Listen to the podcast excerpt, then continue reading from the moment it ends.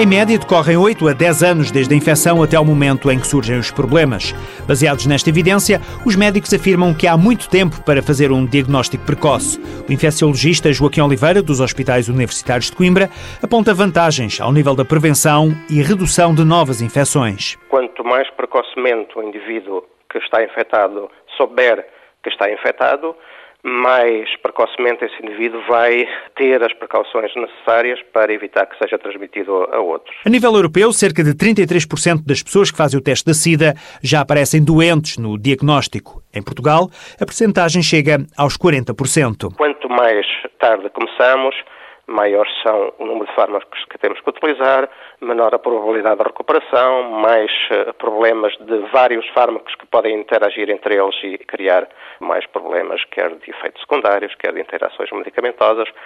Tudo isso é uma situação desfavorável que era urgente inverter. Joaquim Oliveira, dos Hospitais Universitários de Coimbra, alerta para a necessidade dos próprios profissionais serem instruídos para a realização do teste, a começar nos médicos de família que atuam na primeira linha do aos cuidados de saúde. O teste apenas é, atualmente, obrigatório nas grávidas e nas dádivas de sangue.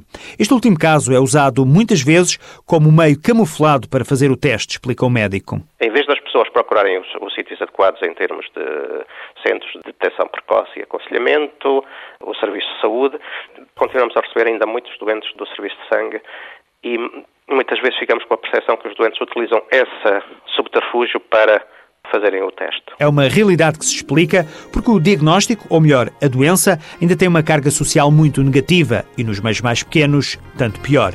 O infecciologista Joaquim Oliveira propõe a banalização do teste do VIH e conclui: quanto mais silenciada estiver a SIDA, maior é a probabilidade de continuar a existir. Se teve um comportamento de risco, faça o teste VIH-Sida. É gratuito, sigiloso e pode salvar-lhe a vida.